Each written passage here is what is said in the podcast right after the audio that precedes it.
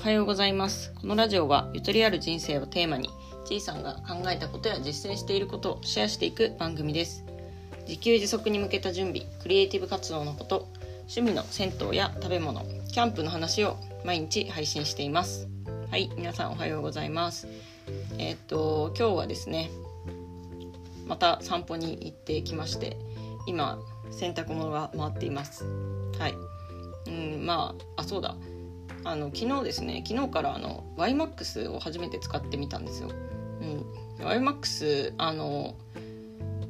なんか一応その月額無制限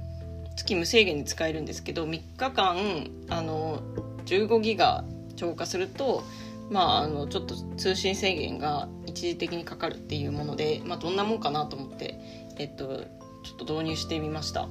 ていうのもですねあの引っ越し先のその回線 w i f i がですねあの今使ってるやつがちょっとエリア的に適用外ですって言われちゃって、うん、なんでまあこの際だから YMAX 導入してで YMAX だとその持ち運びができるので結構そのいろんな場所で w i f i 使えるってなるとそれはそれで逆にあの今後のワークスタイルとしていいんじゃないかなと思ってちょっとテスト的にやっています。まあ、昨日一日使ってみたの感想としてはうんまあ、速度とかは全然問題ないかなって感じなんですけど、まあ、結構その3日で15ギガは普通に使いそうだなっていうふうに思いました。はい、ということで、えっと、本題に入っていきたいと思います。えっとですね、今日はですね iPad でマウスが使えるんだっていう話をしていきたいと思います。えこれって知ってる人いました？あの結構常識だったらすごい恥ずかしいんですけど私 iPad でマウスが使えることを、えーと初めて知ったんですよこの前一昨日ぐらいに。うん、でなんか本当今まで何で知らなかったんだろうっていうぐらいだったんですけどあの普通に何て言うかなマウスってまああの普通のマウスだと USB が必要じゃないですか。あの大体その有線で USB つなぐかもしくはあのなんか USB の端子であのレシーバーっていうやつをつけてそれでワイヤレスマウスを使うっていうのがあの、まあ、一般的なマウスだと思うんですけれども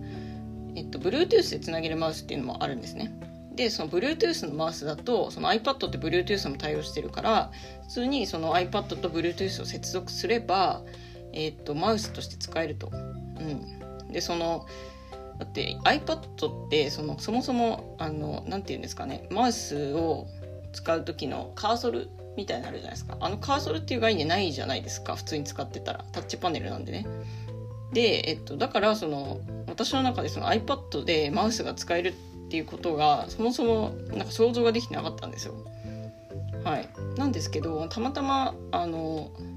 そうこの前キャンプのアカウントを立ち上げたって言ったんですけどそのキャンプのアカウントがあの図解なんですね図解を作って投稿するっていうものでしてでその図解を作るにあたってちょっと外出先で作ろうと思ったんですけどその時 iPad しか持ってなくてで、えー、iPad で頑張って作ろうとしたんですけどやっぱりあの図解っていうのはいろいろドラッグしたりとか、まあ、複数選択したりっていうのでなかなかねタッチパネルでは作りにくかったんですよね。でそんな時に、えー、iPad でマウスって使えないのかなと思って調べたらなんと使えるということが分かりましたっていう感じですね。うん、なんでちょっと思ったのは、まあ、新しいことを始めるとまあ、また新しい発見があるなっていうことですかね。はい。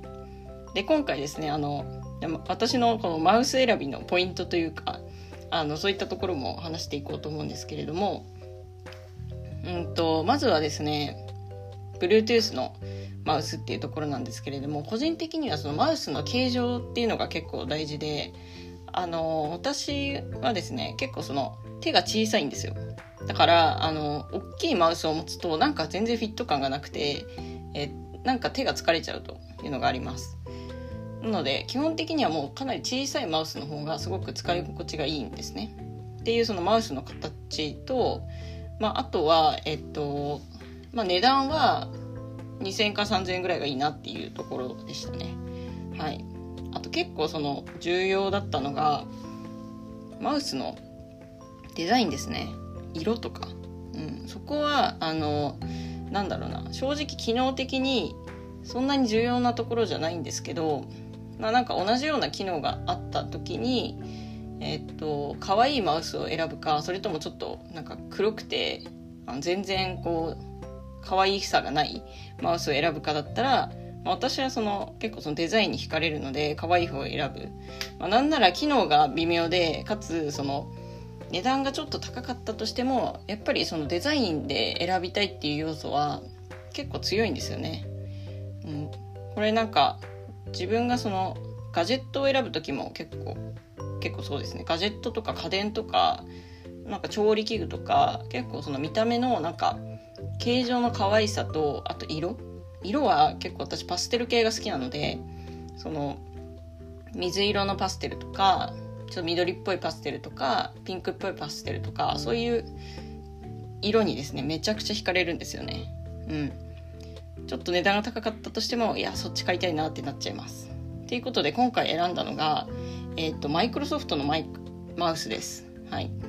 マイクロソフトの何て言うんだろうこれは。まあ、ただマイクロソフトって書いてあるだけのマウスなんですけどなんかね全然機能とかはないんですよ本当に。のよく見る高機能なその例えば戻る進むボタンがあるとかなんかいろいろ切り替えができるとかそういうの全くないシンプルなマウスなんですけどあの色がねブルーのパステルなんですよね。うん、本当はねあのミントっていうのがあってそっちが欲しかったんですけど、まあ、ちょっと今品切れ中っていうことであのブルーのパステルにしました。でまああのまあ見た目も本当にシンプルで余計なボタンもついてないしなんかそのうんなんていうか可愛さがあるんですよその形に。うん。これはまあちょっとぜひ見ていただきたいんですけれどもね。はい、まあ、そんな感じで、えー、結構その何か特にガジェットとかですね選ぶ時って、うん、結構そのデザインって大事だなっていうふうに個人的にも思ったので、まあ、私もそのデザイナーとしてそういうその購入の、ま、後押しになるようななんかデザインっていうのを作っていけるように頑張りたいなと思ったという話でした。本当にその iPad って軽いから出先で何か作業するっていう時にはやっぱりパソコン持ち歩くより iPad の方がいいんですよね。電池持ちもいいし。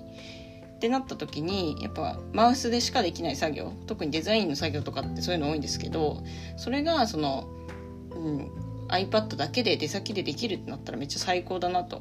あとあのワイヤレスキーボード Bluetooth でつなぐワイヤレスキーボードもあるので、うん、それもつないじゃえばもうほぼパソコンと同じように使えるっていうふうに考えるとあのちょっと今後のねその外出先パソコンライフがちょっと外出先 iPad ライフに変えてなんかすごい充実しそうな予感がしたんでお話ししてみました、まあ、同時のタイミングでね YMAX も導入しましたし、まあ、これからはそのフリーランスとしてどこでも仕事ができるということでなんか海辺で仕事したりとかあの自分の好きなカフェで仕事したりとかそういうのをどんどんやっていきたいなというふうに考えています。それでは本日もありがとうございました。本日もゆとりを持ってお過ごしください。